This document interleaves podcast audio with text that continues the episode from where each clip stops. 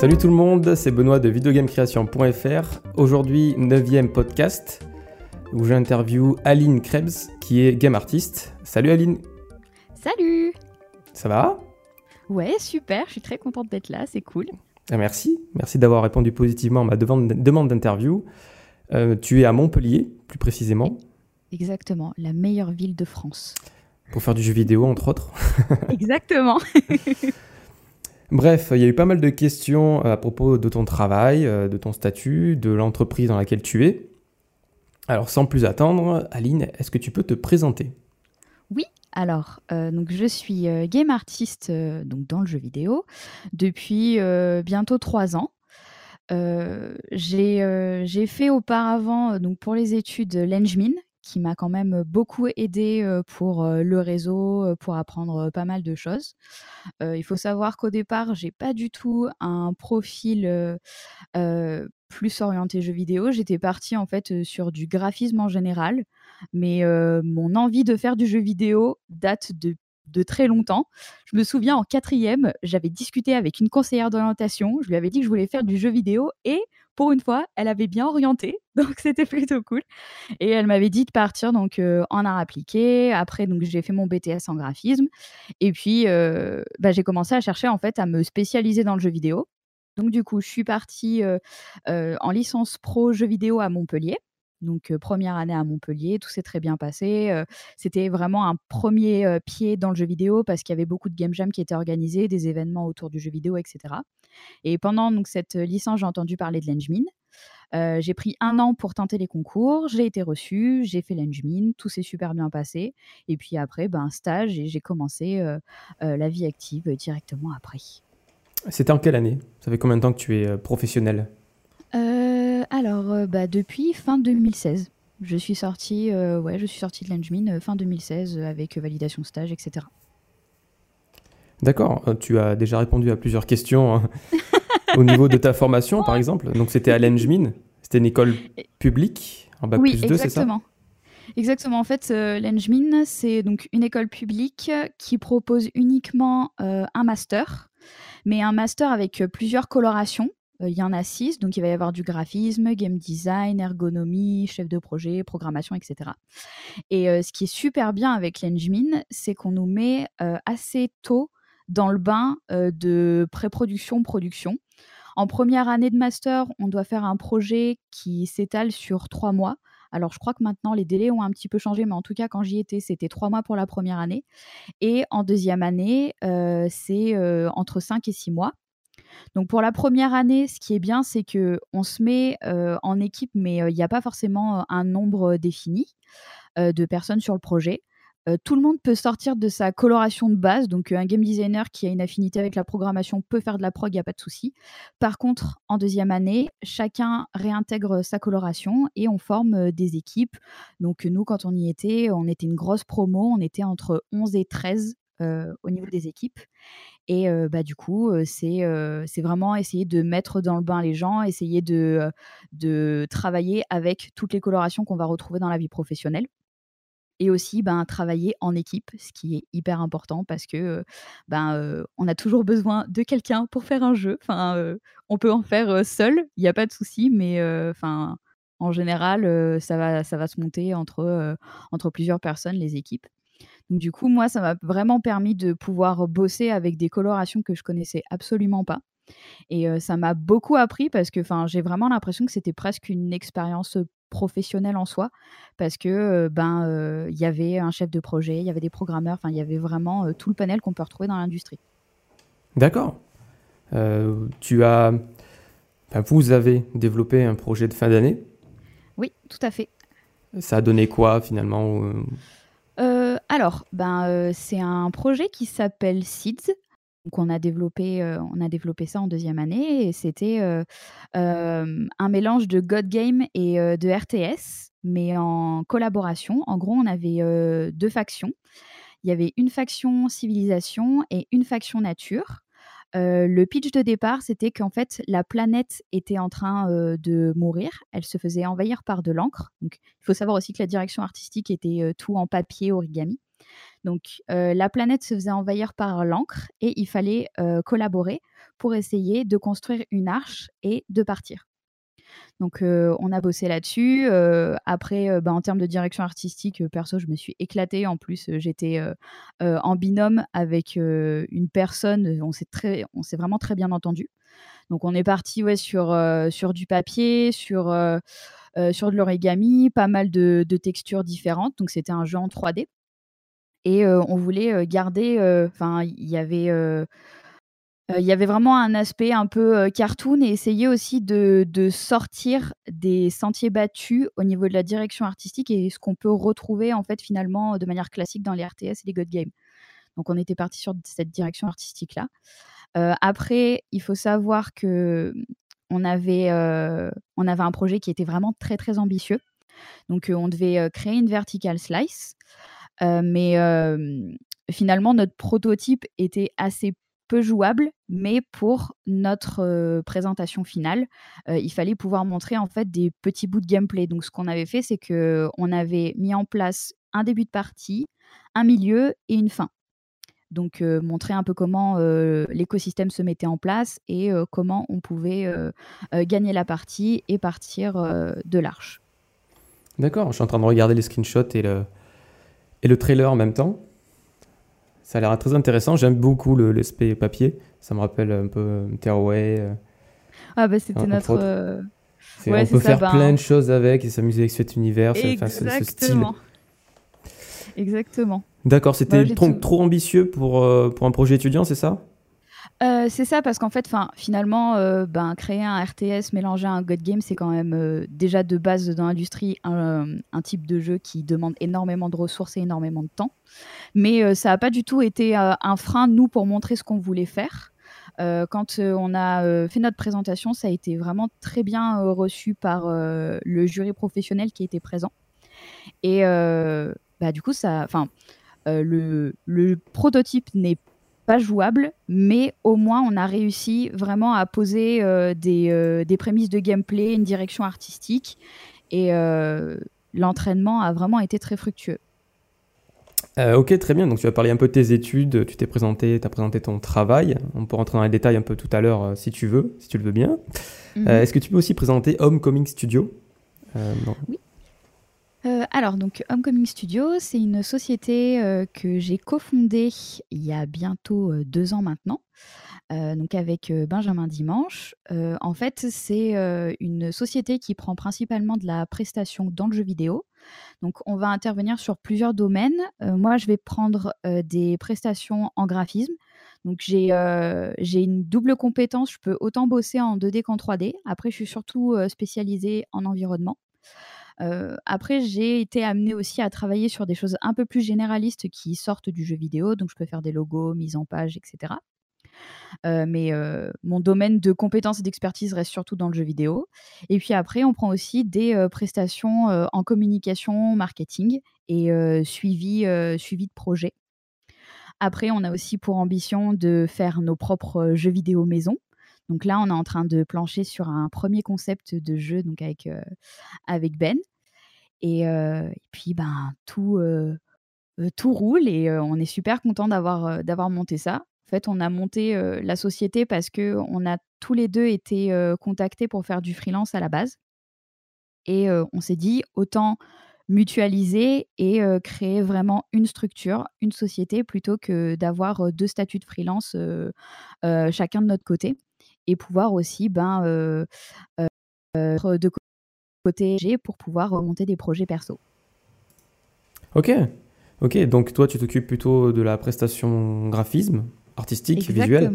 Et Benjamin, plutôt euh, PR, donc relations presse. communication avec bah, les influenceurs aussi. J'ai fait appel à, à, ces services pour mon dernier jeu. donc, je lui demandais justement de travailler sur un communiqué de presse, contacter la presse et aussi les influenceurs, les youtubeurs en l'occurrence. Mhm. Euh, je pense qu'ils proposent d'autres services. Est-ce que tu peux aussi en parler? Euh, alors, euh, il va proposer des conseils. Donc, comment communiquer par exemple sur, sur les réseaux sociaux, Facebook, Twitter. Il donne aussi des conseils sur les trailers, sur comment être un peu plus impactant.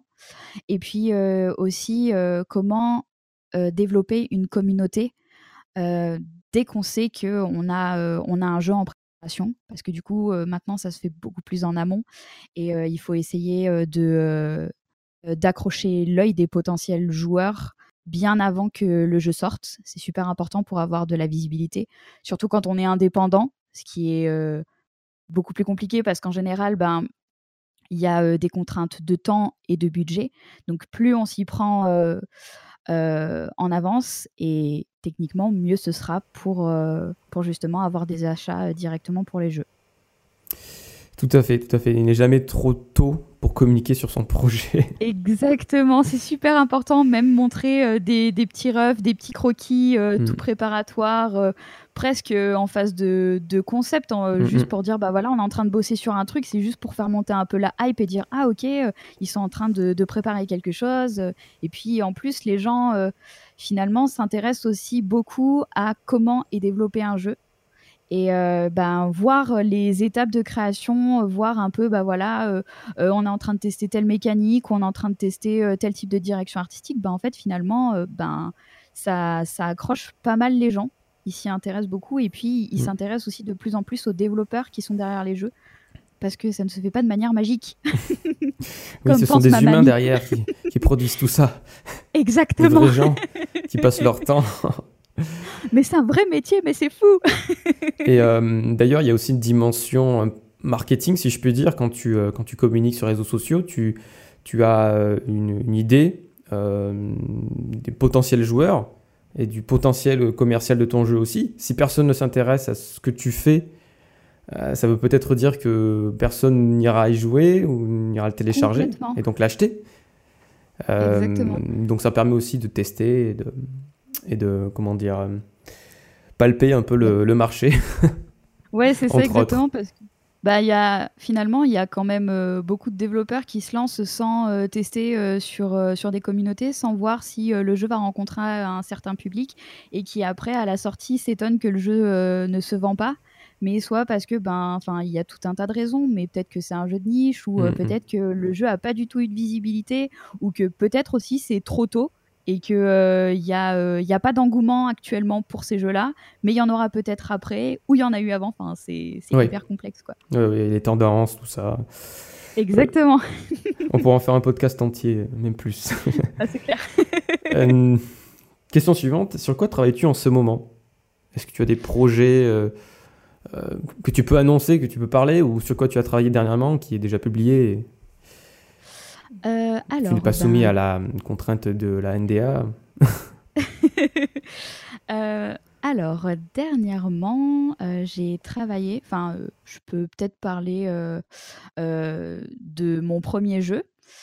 Qui continue en fait de faire son, petit bonhomme de chemin, qui s'appelle Baffle, c'est Breaks Are for Losers. Donc c'est un jeu qui, qui est sorti il y a une petite année maintenant. Donc c'est un jeu hommage aux jeux vidéo rétro de voiture. Donc c'est un jeu en vue du dessus où on doit faire la course. On est une petite voiture, on doit faire la course et le principe c'est qu'en fait on ne peut pas freiner.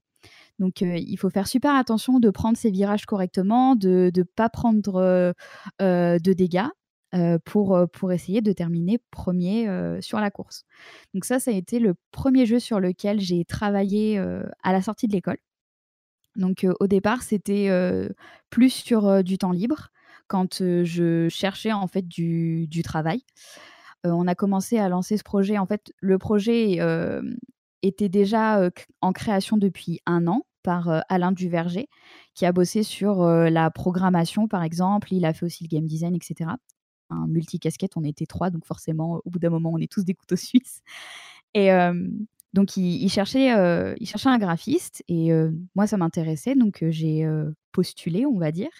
Et puis, bah, du coup, il a choisi ma candidature et on a commencé donc bah, sur notre temps libre à, faire un peu baffle. Et on a trouvé un éditeur qui, c'était en mars 2017, qui est allé à la GDC, qui a rencontré Nintendo ils ont montré notre petit prototype et Nintendo a dit OK, on valide pour, pour faire une sortie sur Switch. Donc là, tout s'est accéléré. C'était en mars. Donc là, on s'est dit, OK, il faut qu'on sorte le jeu, il faut qu'il y ait des graphismes, il faut que ce soit polish, etc. Donc là, tout s'est accéléré et donc je suis passée d'un quand j'ai du temps, je bosse un peu dessus à du plein temps. Donc à partir de mars jusqu'à octobre à peu près, j'ai fait du plein temps sur Baffle. Donc il faut savoir que j'étais la seule graphiste sur le projet.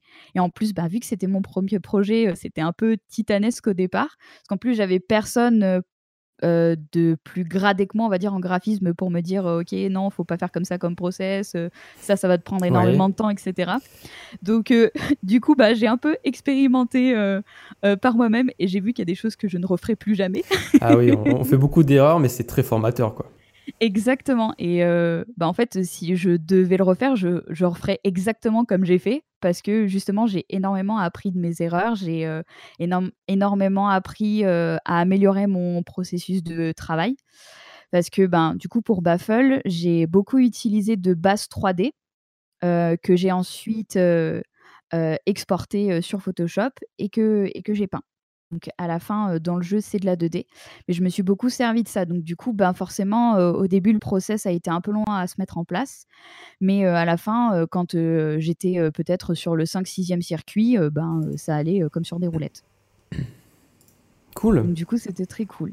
Et le jeu est assez fun. Hein. C'est un jeu à jouer entre potes lors d'une soirée pizza. Exactement. Jusqu'à 8, je crois, non? Oui, oui, oui, on peut jouer jusqu'à 8. Après, ça devient très très vite le bazar quand on est 8, mais c'est super marrant.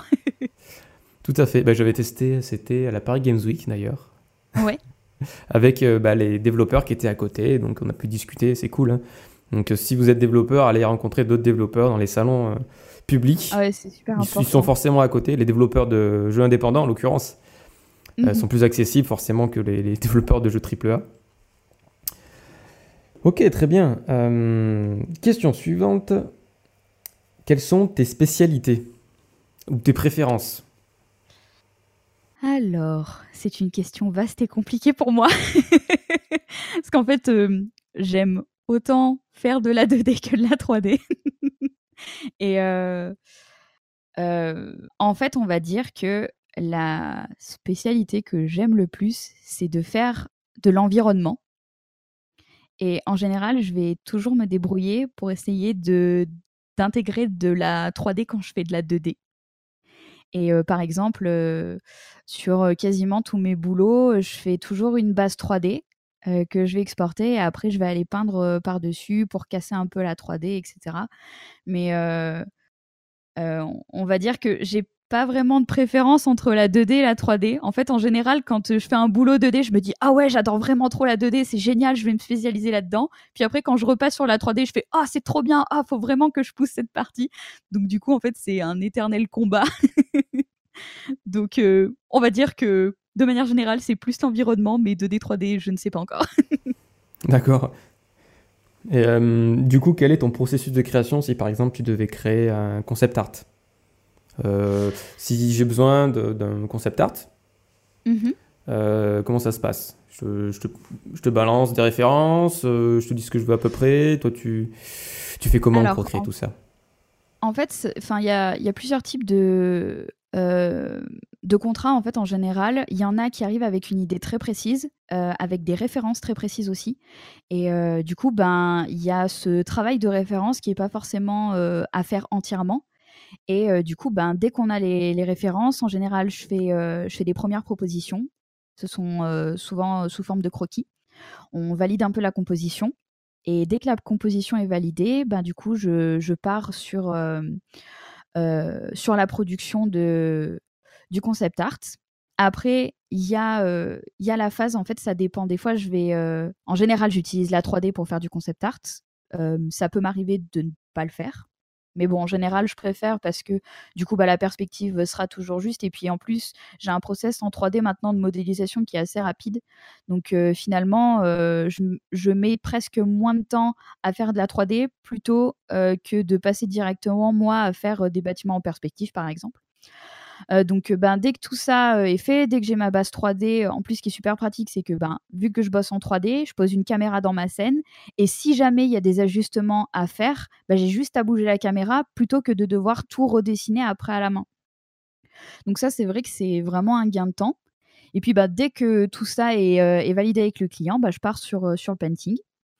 Après, sinon, donc je disais qu'il y a plusieurs types de contrats et de personnes. Et donc le deuxième type, c'est quelqu'un qui arrive avec une idée très très générale, mais qui n'a aucune idée de, de ce qu'il voudrait en termes de, bah, de direction artistique. Par exemple, je sais pas euh, si euh, c'est euh, du cartoon, si c'est du photoréalisme. Enfin, c'est ça dépend énormément. Donc, ce que je fais, c'est que je pose pas mal de questions sur ben, quelles sont vos influences. Est-ce qu'il y a certains jeux que vous aimez beaucoup Est-ce qu'il y a des directions artistiques qui, qui vous plaisent plus que d'autres Donc, en général, en fait, ce sont des clients qui se sont pas forcément posé la question au départ. Et dès qu'on les titille un peu là-dessus, ils ont des idées en fait mais il faut juste les structurer, mettre un peu en place et surtout imager leurs propos. C'est super important. Et donc, moi, en général, quand j'ai un brief un peu plus établi, je vais chercher des références. Je vais leur dire, ben voilà, est-ce que ce style vous plaît? Est-ce que c'est ça que vous imaginez, etc. Donc, en fonction oui, en fonction non, bah, je continue. Et puis après, ben, ça reprend le même process, donc croquis, validation de composition, 3D ou pas. Et puis après, ben, euh, production, finalisation. D'accord. Euh, j'ai vu que tu avais travaillé avec euh, Partouche Casino. Exactement. Donc là, c'était du de la modélisation 3D. Ouais, il y a un mix des deux. Un mix, d'accord. Concept art. En fait, ouais, en fait, je suis partie à la base sur sur de la modélisation 3D. Et, et, dès que ben, la composition a été, a été validée, on est parti sur quelque chose d'un peu, plus d'un peu plus peint, un peu plus dessiné plutôt euh, que d'avoir euh, un aspect euh, très 3D. En fait, ils aimaient bien le mix entre les deux parce que du coup, il fallait aussi que je me plie à la direction artistique actuelle de Partouche, qui est justement un mélange entre les deux. du coup, ça tombait vachement bien, ça collait bien avec mon process, et c'est ça qu'ils ont aimé aussi que, que je fasse. D'accord, effectivement, le rendu est assez intéressant. On ne sait pas si c'est la 3D ou la 2D, donc ça fonctionne. Oui. ça fonctionne. Pour ceux qui peuvent euh, lire ça sur YouTube, jetez un œil. Euh, très bien, très bien. Euh, comment est-ce que tu trouves tes inspirations? Qu'est-ce qui t'inspire en fait pour créer des concept art? Est-ce que tu as des univers à toi qui te fascinent et que tu, tu reproduis ou tu t'inspires? Déjà, en fait, je m'inspire un peu de tout. Je reste pas que dans le jeu vidéo. C'est super important pour développer son imagination. Après, quand je peux, euh, je regarde énormément de choses, que ce soit des films, des séries, du cinéma d'animation. J'aime euh, énormément le cinéma d'animation, donc euh, dès que dès qu'il y a un film qui m'intéresse, je le regarde. je lisais beaucoup. Là, je recommence à lire aussi. Et c'est vrai que ben, ça titille énormément mon imagination. J'aime beaucoup, par exemple, les romans assez descriptifs. Euh, qui vont pouvoir euh, me donner pas mal de détails sur une scène en particulier. Je vais pouvoir me l'imaginer. Et euh, après, bah, des fois, ça m'arrive, par exemple, de prendre un petit calepin et de faire un petit croquis, de me dire ah bah moi, la scène, je l'imagine comme ci, comme ça. après, j'aime beaucoup, par exemple, le style japonais à la Ghibli. Après, en fait, enfin, j'ai pas un style en particulier que j'adore parce qu'il y a il y a plein de choses que, que j'aime. Par exemple, j'aime beaucoup ben, ce que fait DreamWorks, j'aime ce que fait Disney aussi. je vais m'inspirer du côté du Japon, je vais aussi m'inspirer de, de, petits dessins animés avec des formats courts. L'inspiration vient vraiment de partout. Après, j'aime quand même beaucoup l'aspect cartoon. J'aime aussi l'aspect un peu féerique qu'on peut retrouver dans les Ghibli j'ai une passion pour les nuages et le ciel en général. J'adore vraiment ça. J'aimerais, euh, enfin, mon rêve, ce serait de pouvoir euh, euh, faire un tour en, hélico et pouvoir survoler les nuages. Mais, tu as déjà pris l'avion quand même Oui, j'ai déjà pris l'avion et c'est génial. Moi, j'adore ça. tu as essayé d'imprimer à l'intérieur de ton cerveau toutes les images que tu as pu observer. C'est magnifique ah du ciel. Quand on traverse ah, le portail de nuages, Ouais. Euh, en haute altitude, là. Bref. Ah ouais, pour moi, euh, c'est une claque à chaque fois. ah ben, justement, euh, dès qu'il y a, y a, des images en fait, qui me plaisent, par exemple, dans l'avion, ça, ça m'arrive de passer au moins 30 minutes à prendre des photos. parce que je trouve ça mais, mais merveilleux quoi. que ce soit de jour, de nuit, en général, je demande toujours à être du côté du hublot pour pouvoir regarder un peu à l'extérieur. Mais on va dire que ouais, ça c'est quelque chose qui, qui m'inspire énormément pour, pour faire mes créations. D'accord, très bien. qu'est-ce, qui tu, Pardon, qu'est-ce qui te motive tous les matins à travailler dans le jeu vidéo, à faire ce que tu fais en fait? Quand tu te lèves le ben, matin bah en fait, c'est c'est la passion et le dessin, parce que je sais que tous les jours, je vais dessiner. Et au-delà du fait que j'adore travailler dans le jeu vidéo, c'est le fait de pouvoir m'exprimer avec, avec mes mains, en fait, et le fait de me dire que ben, je vais choper un crayon, je vais choper mon stylet, et je vais pouvoir dessiner et créer quelque chose.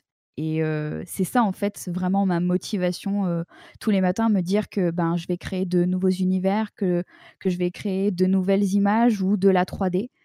Et qui soit en fait sortent de mon imagination, soit sont inspirés et très drivés, on va dire, par des, par des briefs.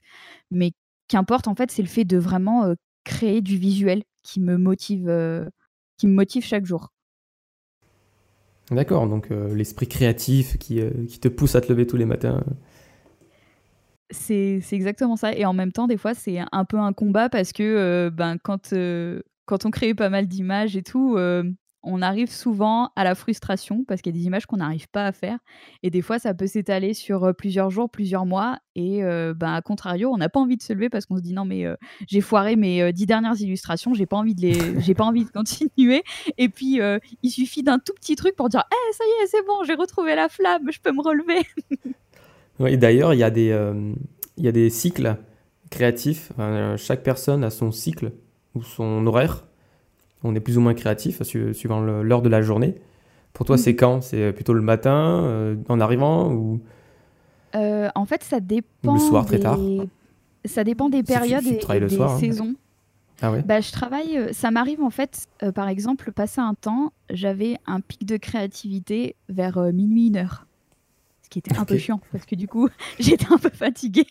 Mais en même temps, j'avais super envie de créer. Ça m'arrivait aussi des fois de me lever la nuit genre vers 3 heures du matin, d'avoir une image hyper précise en tête et de me dire oh là là, faut que je la fasse en 3D. Et ça m'est plusieurs fois de me lever, de faire ça et de me dire ben tu vas pas te coucher tant que t'as pas terminé, sinon ton idée va partir. Après, ben j'avais des périodes comme ça. en ce moment, je suis plus créative le matin. Donc ça, c'est super pratique pour, pour la journée. Donc ouais, en ce moment, c'est le matin ou sinon après la journée de boulot, donc vers 18-19 heures. Donc, de toute façon, quand j'ai des idées, j'ai toujours soit un bout de papier, soit mon, mon calepin à proximité. Je tu l'as avec toi là? croquis. il est pas très très long, il est dans mon sac à côté. Mais j'ai toujours ouais, des, bouts de feuilles. j'ai toujours des post-it qui traînent un peu partout. Je fais des petits gribouillis. Surtout qu'en plus, je suis obligée de faire ça parce que j'ai vraiment très très mauvaise mémoire. Et des fois, je me dis Ah, j'ai une super idée trois secondes plus tard, c'est oh non, je l'ai déjà oublié. Donc, du coup, je suis toujours obligée de croquer des trucs parce que sinon, c'est la catastrophe. Après, il faut faire le tri, mais c'est bien d'avoir plein d'idées. Ouais. Cool. Ah bah, c'est plutôt pratique. Ok, surtout dans ce secteur. Exactement. Euh, question de l'internaute euh, est-ce qu'il y a beaucoup de femmes game artistes dans, dans les studios de jeux vidéo, dans ce domaine? Euh, de manière générale, euh, moi j'ai toujours fait des structures où il y avait quasiment pas de femmes et mhm. pas de femmes euh, en game art. Après, je sais qu'il y en a, il y en a quand même, mais bon, de manière générale, en France, il n'y a pas beaucoup de femmes déjà dans l'industrie. Donc, euh, par exemple, enfin, si je prends par exemple les, les ratios de l'Engmin, en graphisme, il y avait la parité. On était six femmes et six hommes. Mais après, ça se retrouve pas forcément dans, dans les studios. Ah ouais, euh, d'accord. Après, moi, à titre, euh, à titre professionnel, j'en connais pas énormément. Mais, euh, mais disons qu'en fait, les collègues masculins sont beaucoup plus présents que les collègues féminines dans ce domaine-là. Donc, après, bah, les seuls que je connais finalement, ce sont, euh, ce sont les personnes que j'ai rencontrées à l'Engmin. Donc ça fait pas, fait pas beaucoup. Mais tu, tu, euh, tu rentres en contact avec des développeuses indépendants. Il y en a quelques-unes qui présentent leurs jeux, qui ont créé, qui ont créé leurs jeux, différents spécialités, game designer, graphiste. Oui, bien sûr. Ben, en plus, là, actuellement, je fais partie d'une association qui s'appelle Women in Games, qui prend de la mixité dans le jeu vidéo et un peu plus de, femmes. Parce que du coup, il y a moins de 15% de femmes dans le jeu vidéo actuellement en France. Et bah, c'est vrai que grâce à cette association, j'ai rencontré beaucoup de femmes qui, travaillent dans le jeu vidéo, notamment à Montpellier. Il y avait ben, des nouvelles personnes qui arrivaient. En plus, ben, à Montpellier, il y a Ubisoft. Donc forcément, ça brasse énormément de gens.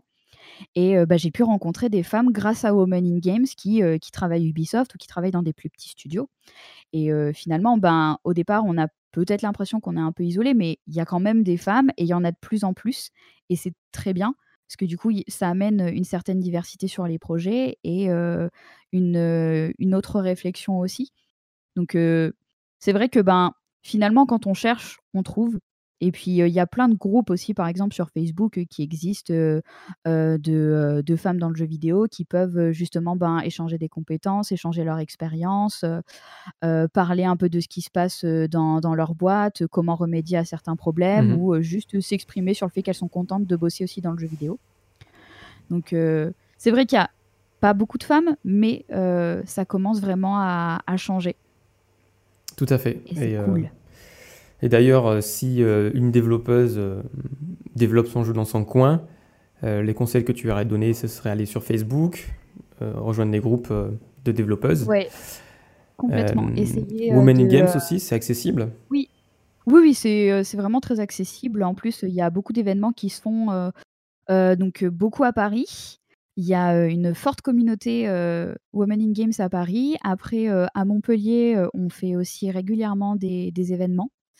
Il y a aussi Bordeaux, euh, il y a Lyon. Toutes les grosses villes, en général, il y a toujours euh, deux, trois personnes euh, au moins qui sont membres de Women in Games. Donc après, il y a certains, certains événements qui sont ouverts qu'aux femmes, d'autres événements où c'est mixte, il n'y a pas de souci. après, les événements qui sont ouverts uniquement aux femmes sont, sont des, des, événements en fait où elles peuvent, elles peuvent parler librement. Et des fois, en fait, on s'est rendu compte qu'il y avait une, barrière automatique qui se mettait quand le public était mixte et que certaines n'osaient pas prendre la parole, mais des fois, c'est complètement inconscient. Donc, du coup, le, fait de pouvoir prendre la parole et prendre confiance en soi aide ensuite à aller parler plus librement à, un panel beaucoup plus élargi. Très bien, merci pour toute cette description. Euh, du coup, j'ai pas besoin de poser la question suivante qui était à propos de Women in Games. tu rebondis super bien sur, euh, sur les, transitions. J'anticipe les questions. Euh, parfait. Quel est ton meilleur souvenir ou est-ce que tu as une anecdote à nous raconter dans tout ce que tu as fait durant ta carrière ou même durant tes études? Quelque chose qui t'a marqué? Quelque chose qui m'a marqué. Euh, bah en fait, c'était il n'y a pas très longtemps. C'était euh, sur Baffle, justement, où euh, en gros, donc le jeu est sorti sur Switch il y a bientôt un an. Et c'était fin 2018. On a fait une promo sur, sur la Switch où le jeu est passé à 1 euro. Et donc moi, j'attendais pas forcément grand-chose, mais en fait, le jeu a explosé et il, a, il a été énormément vendu. Donc on était super contents. On a été, on est passé en, en top 3 de vente sur la Switch. Donc on était super heureux. Et bah, c'était un peu un achievement de se dire bon déjà on est sorti sur Switch, c'est cool. Et puis en plus on est dans le haut du classement, donc ça fait vraiment super plaisir. Et puis bah, on n'a pas, on n'a pas bossé pour pour aucune visibilité, etc. Après, c'est sûr que la promo a énormément aidé. Parce qu'en plus, bah, vu que c'est un petit jeu canapé, etc., euh, en général, ben, euh, ces jeux-là peuvent s'acheter pas trop cher. Donc du coup, ben, euh, nous, ça nous a fait un peu de visibilité et puis ça a relancé un peu le jeu et forcément, ben, moi, j'étais super contente de ça. Et puis en plus, c'est bête, mais par exemple, j'ai une famille qui me soutient à fond dans ce que je fais, mais finalement, ils savent pas trop ce que je fais mais ils savent juste que je vis de ma passion Donc ils sont super contents de ça, mais par contre, ben, quand je rentre un peu dans les détails, ils, ils y connaissent rien, ils comprennent rien. Et juste le fait de leur dire, ben voilà, on a fait énormément de ventes sur la Switch, ben là en plus forcément, ben dans ma famille, ils regardent énormément la télé, etc. Donc les pubs et tout. Donc la Switch, c'est quelque chose qu'ils ont vu à la télé. Donc forcément, pour eux, ça a fait tilt. Et puis, euh, enfin, j'ai eu euh, des appels, euh, genre de ma grand-mère qui me dit Ah, oh, j'ai vu, enfin, ta mère, elle m'a dit machin, oh, c'est génial et tout. Et du coup, bah, c'était un peu la reconnaissance parce que c'était obscur aussi, tout ce que je faisais. Donc, bah, c'est, ça, a été, ça a été vraiment quelque chose de bénéfique pour moi aussi. Et ça a été un peu la reconnaissance aussi euh, au niveau de ma famille, finalement. D'accord. C'est cool. Quand les, les parents euh, commencent à bah, assimiler en fait tout ce que tu fais et comprendre en quelque sorte euh, que les jeux, bah, ça, ça, peut atteindre des, proportions et, un public hyper large. Et puis en plus, ce qui, est, ce qui a été super intéressant là-dessus, c'est que finalement, j'avais par exemple, ben, mes grands-parents qui ne sont pas du tout de la même génération que nous, qui ont pas, qui sont pas nés avec une manette dans les mains, avaient cette vision un peu rétrograde du jeu vidéo, à se dire non mais les jeux c'est hyper violent, c'est que des jeux de guerre, etc.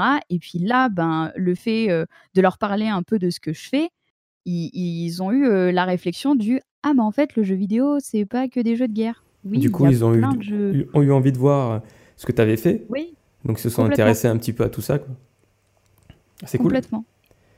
Cool. Euh, question suivante. Euh, as-tu des conseils à donner à ceux qui veulent devenir game artiste Ou des erreurs à ne pas commettre, par exemple Le travail. le travail, le travail, le travail. Et ça commence euh, très très tôt. Enfin, dès que dès qu'on peut, faut s'y mettre quoi. Et les études, c'est le, le moment rêvé pour tenter plein de choses. Et il faut surtout pas rester dans sa zone de confort. Surtout pas. En plus, c'est une industrie qui évolue très très vite. Donc, il faut se mettre à jour sur, sur les nombreux logiciels. après, ça dépend de la spécialité qu'on veut faire, mais il faut toujours se, se, mettre à la page. Il faut toujours regarder ce que le voisin ou la voisine fait. C'est hyper important. regarder les tendances et puis s'entraîner. Parce que ben, il y, a, y a plein en fait d'étudiants et d'étudiantes qui sortent de l'école et qui ont quasiment pas de book. Et ils se plaignent après, ils se disent mais je trouve pas de travail.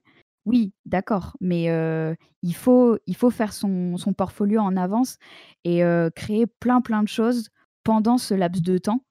C'est super important parce que après, ben, dès qu'on entre dans la vie active et qu'on trouve son premier boulot, ben, des fois, ça peut être un peu plus compliqué de créer des pièces et de pouvoir s'entraîner.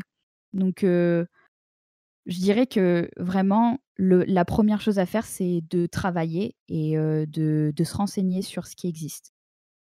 Et de discuter aussi avec les personnes qui sont soit dans le métier actuellement ou soit veulent être dans le métier. Parce qu'en plus, ben, ça fait du réseau. Et ah oui, aussi, il y a quelque chose de très important, c'est montrer ton travail autant qu'on peut. Parce que pareil, ben, des fois, il peut y avoir des pics de succès sur un truc qu'on n'attend pas. Être présent sur les réseaux sociaux, c'est très important. Moi, par exemple, je suis sur Instagram, sur Twitter, Facebook, etc. on va dire que mon, mon plus haut taux de réussite reste sur Twitter, où je gagne de plus en plus d'abonnés parce que quand je peux, je montre quelque chose. Et ben, dernièrement, ça ça, a rencontré, ça a rencontré un succès. Donc, il vaut mieux montrer euh, enfin, il faut pas avoir peur de montrer et de se dire oh mon dieu, il y a personne qui va voir mon travail, il y a personne qui va aimer. Euh, il faut passer cette barrière là. Et puis de toute façon, ce sera toujours peut-être la bonne surprise de se dire waouh, il y a je sais pas combien de personnes qui ont vu mon travail. Puis ça peut déclencher aussi des opportunités professionnelles. Et c'est vraiment super important. Enfin, je sais que j'ai eu des contrats parce que j'ai montré certaines choses en amont. Et puis, par exemple, bah, quand j'avais un creux au niveau des contrats, je passais pas mon temps à rien faire. Je m'entraînais, j'allais regarder ce qui se faisait, et puis je produisais des choses. Et quand j'avais quelque chose à montrer, je le montrais. Et justement, bah, ça, ça m'a aidé à trouver des contrats et à relancer l'activité.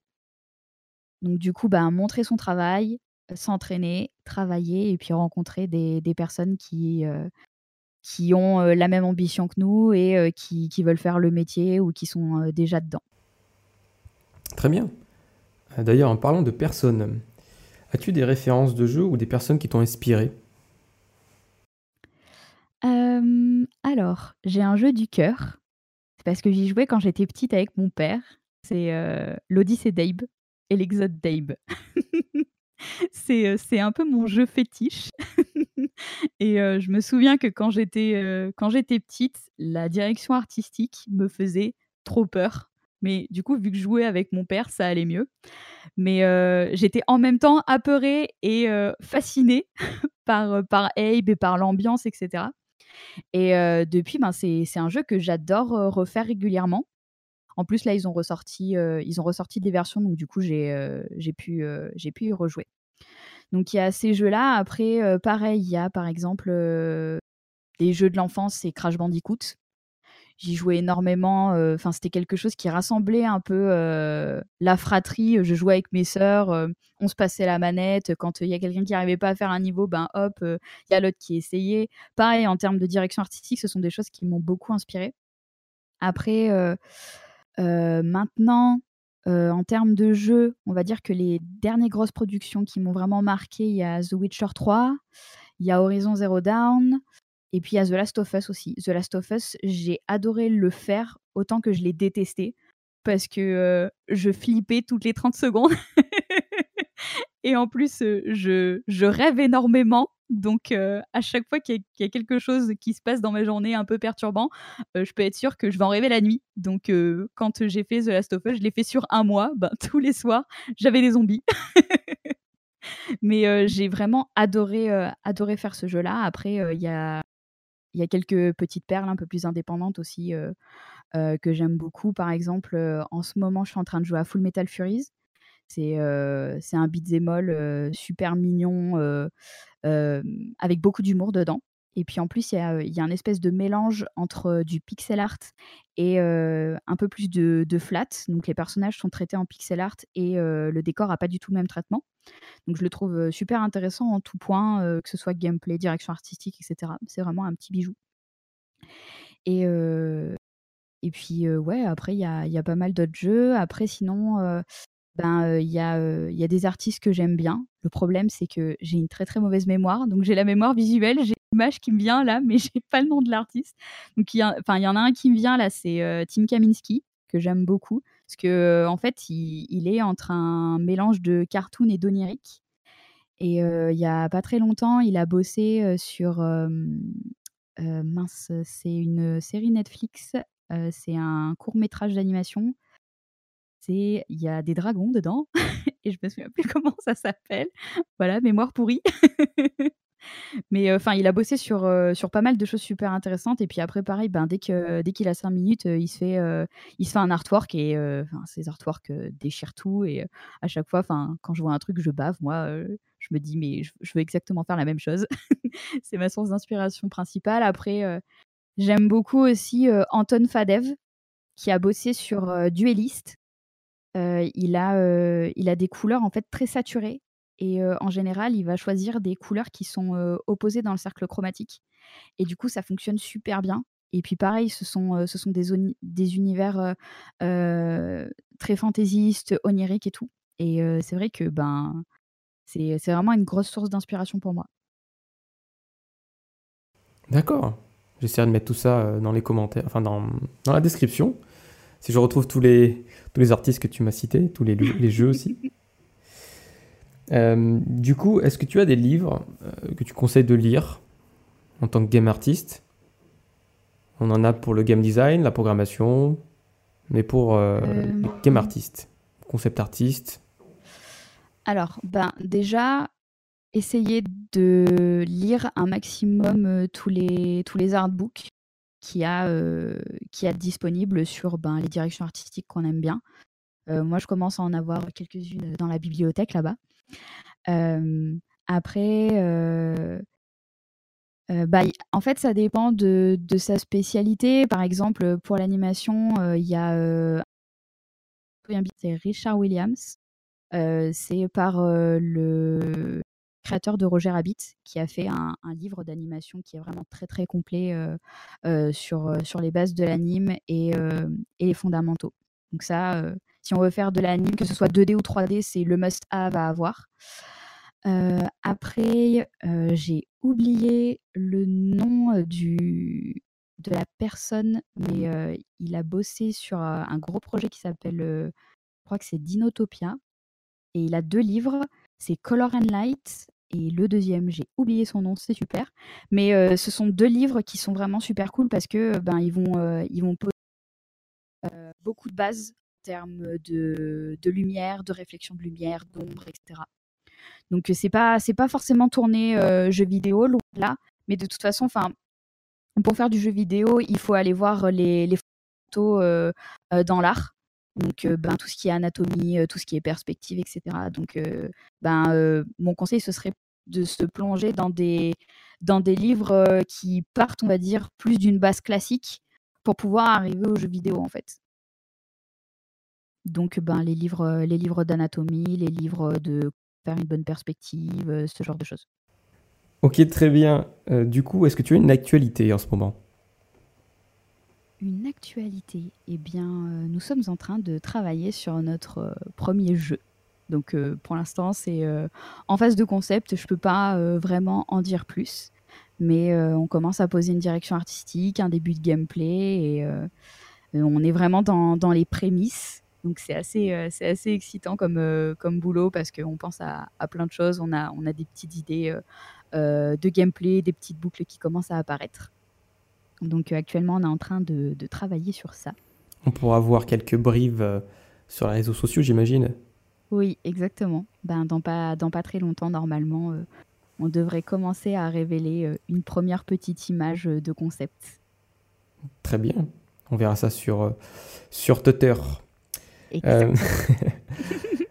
Et en ce moment, à quoi tu joues? En ce moment, donc, bah, je joue à Full Metal Furies et je joue à Red Dead Redemption 2. ça me prend énormément de temps. ça prend trop de temps. C'est chronophage et euh, j'ai perdu des heures de boulot à cause de ça.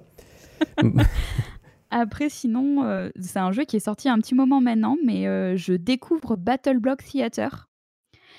c'est un petit jeu de plateforme aussi, super mignon, où en fait on doit récolter des petits diamants et, et sortir du niveau. Et ce que j'aime beaucoup, en fait, c'est que ça se passe dans, dans un espèce de théâtre qui fait un peu penser à un cirque aussi. Et ce qui est super dans ce jeu, c'est que l'humour est génial. Et en fait, tu, tu, te bidonnes la moitié du temps parce que bah, c'est complètement débile en fait. Et il y a des, en plus, il y a des petites animations. Enfin, ils ont forcé le côté fait main. Donc, par exemple, vu que c'est un espèce de petit théâtre, on va avoir des petits bonhommes qui sont accrochés à des bâtons et puis ils vont bouger euh, de, manière, euh, de manière assez excessive.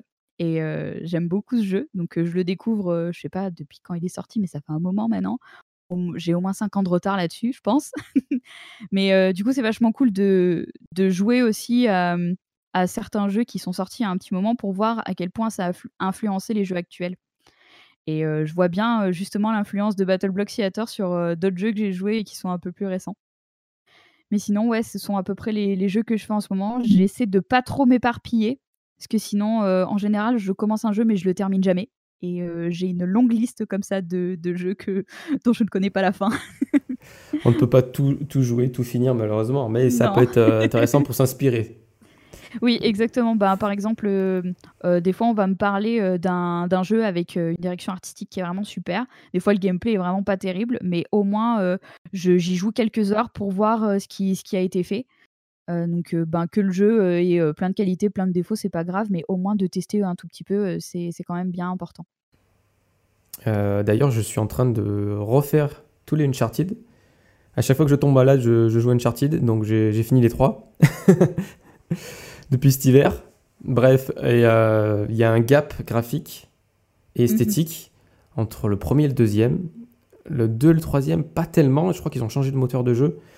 Mais euh, sinon, ça reste assez similaire. Techniquement, c'est beaucoup plus réussi que le 2, certes. Mais euh, il y a un fossé énorme. Enfin, j'ai rejoué mhm. il n'y a pas longtemps. Au niveau du gameplay, c'est toujours aussi fun. Il y a toujours le game feel. Voilà, c'est hyper jouissif. Euh, la visée, bon, euh, on pourra en discuter, mais. Mais voilà, il y avait déjà toutes les bases, elles sont là, elles n'ont pas changé jusqu'au mm. jusqu'au dernier en fait. Et je sais pas si tu as joué au Uncharted. Alors en fait, j'ai fait le premier et j'ai fait le 4. Ah. J'ai pas fait le 2, le 3, mais justement, euh, dans mon expérience, en fait, j'ai commencé, euh, j'ai fait The Last of Us, et puis après, j'ai fait Uncharted 1.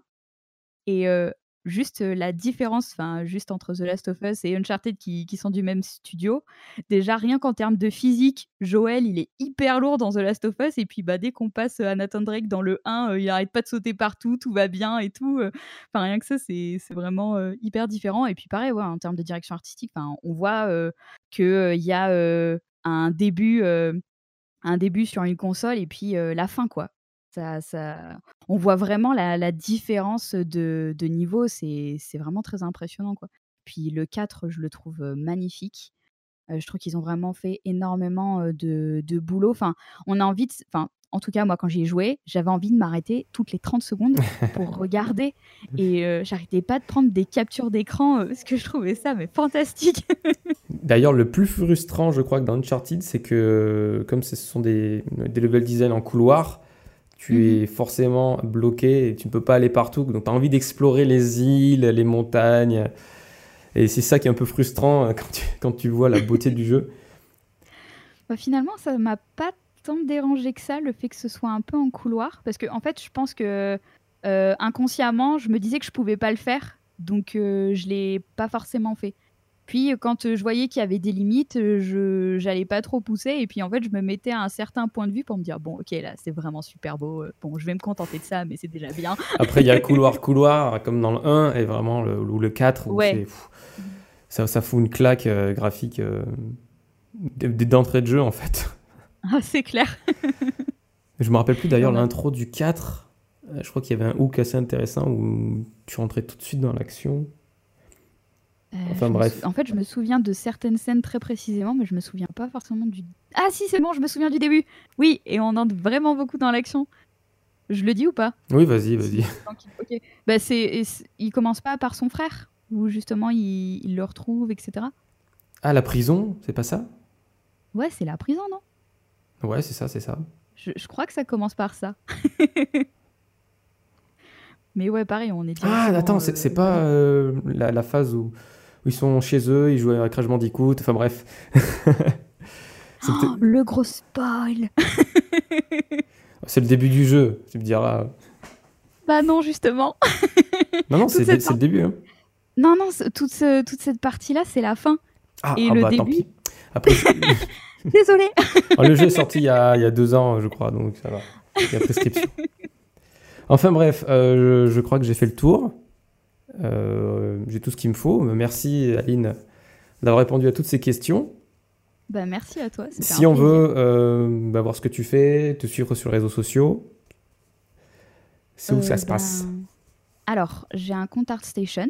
Donc, normalement, on tape Aline Krebs ArtStation sur l'internet mondial, on devrait me trouver. Après, sur Twitter, c'est Aloche Krebs. J'ai aussi un Instagram, c'est Aline Krebs Art. Et ce sont les trois, euh, les trois réseaux en général sur lesquels je poste. Après, euh, j'ai aussi un Facebook, mais euh, je privilégie un peu moins Facebook maintenant. Ah, Donc, maintenant, c'est Instagram. Twitter. ouais, Instagram et Twitter, ouais. Ouais, ouais, ouais. Bah là, de plus en plus, de plus en plus Twitter. donc, j'essaie. Enfin, en général, là en ce moment, j'ai pas forcément de quoi montrer mais j'essaie de, bah, de retweeter des choses que j'aime, etc. Mais ouais, c'est, j'ai l'impression qu'en ce moment, Twitter, c'est un peu the place to be pour être, pour être artiste et pour montrer un peu son boulot. Parce que bah, je suis énormément de gens qui, qui sont soit dans, dans, on va dire dans les industries audiovisuelles et ils sont beaucoup sur Twitter, ils partagent énormément et puis ben il y a vraiment un taux de conversion assez énorme. Donc du coup, c'est plutôt cool pour avoir un peu de visibilité. Et LinkedIn aussi, j'imagine si on veut trouver ton profil pro Oui, oui, oui, aussi euh, LinkedIn, bien sûr. Je suis présente dessus et je poste aussi à chaque fois que j'ai une nouvelle pièce à montrer. Ok, très bien. Je crois que j'ai tout ce qu'il me faut. Merci beaucoup. Eh ben, merci à toi. Je te souhaite une bonne soirée et puis euh, je te dis à bientôt. À bientôt sur Montpellier, peut-être Ouais, sur Montpellier. dans un salon, je ne sais pas. Ciao. Ouais. Salut. Voilà, j'espère que l'interview euh, vous aura plu, euh, qu'elle vous a intéressé et apporté pas mal de réponses. merci à ceux qui, qui ont écouté ce podcast jusqu'à la fin. Merci, merci aussi de commenter et de liker la vidéo ou bien de noter le podcast s'il se trouve sur iTunes ou sur, sur un autre service de podcast. D'ailleurs, je vous demanderai juste un petit service, ce serait de noter le podcast sur iTunes. J'ai fait un tutoriel qui explique comment, euh, comment faire à l'adresse videogamecreation.fr slash iTunes, même si on n'a pas de, de périphérique iOS, on peut quand même noter le podcast. Ça m'aiderait énormément si vous mettez 5 étoiles et un commentaire. Euh, voilà, bah, je vous dis euh, bon dev à bientôt et on se retrouve sur videogamecreation.fr. Ciao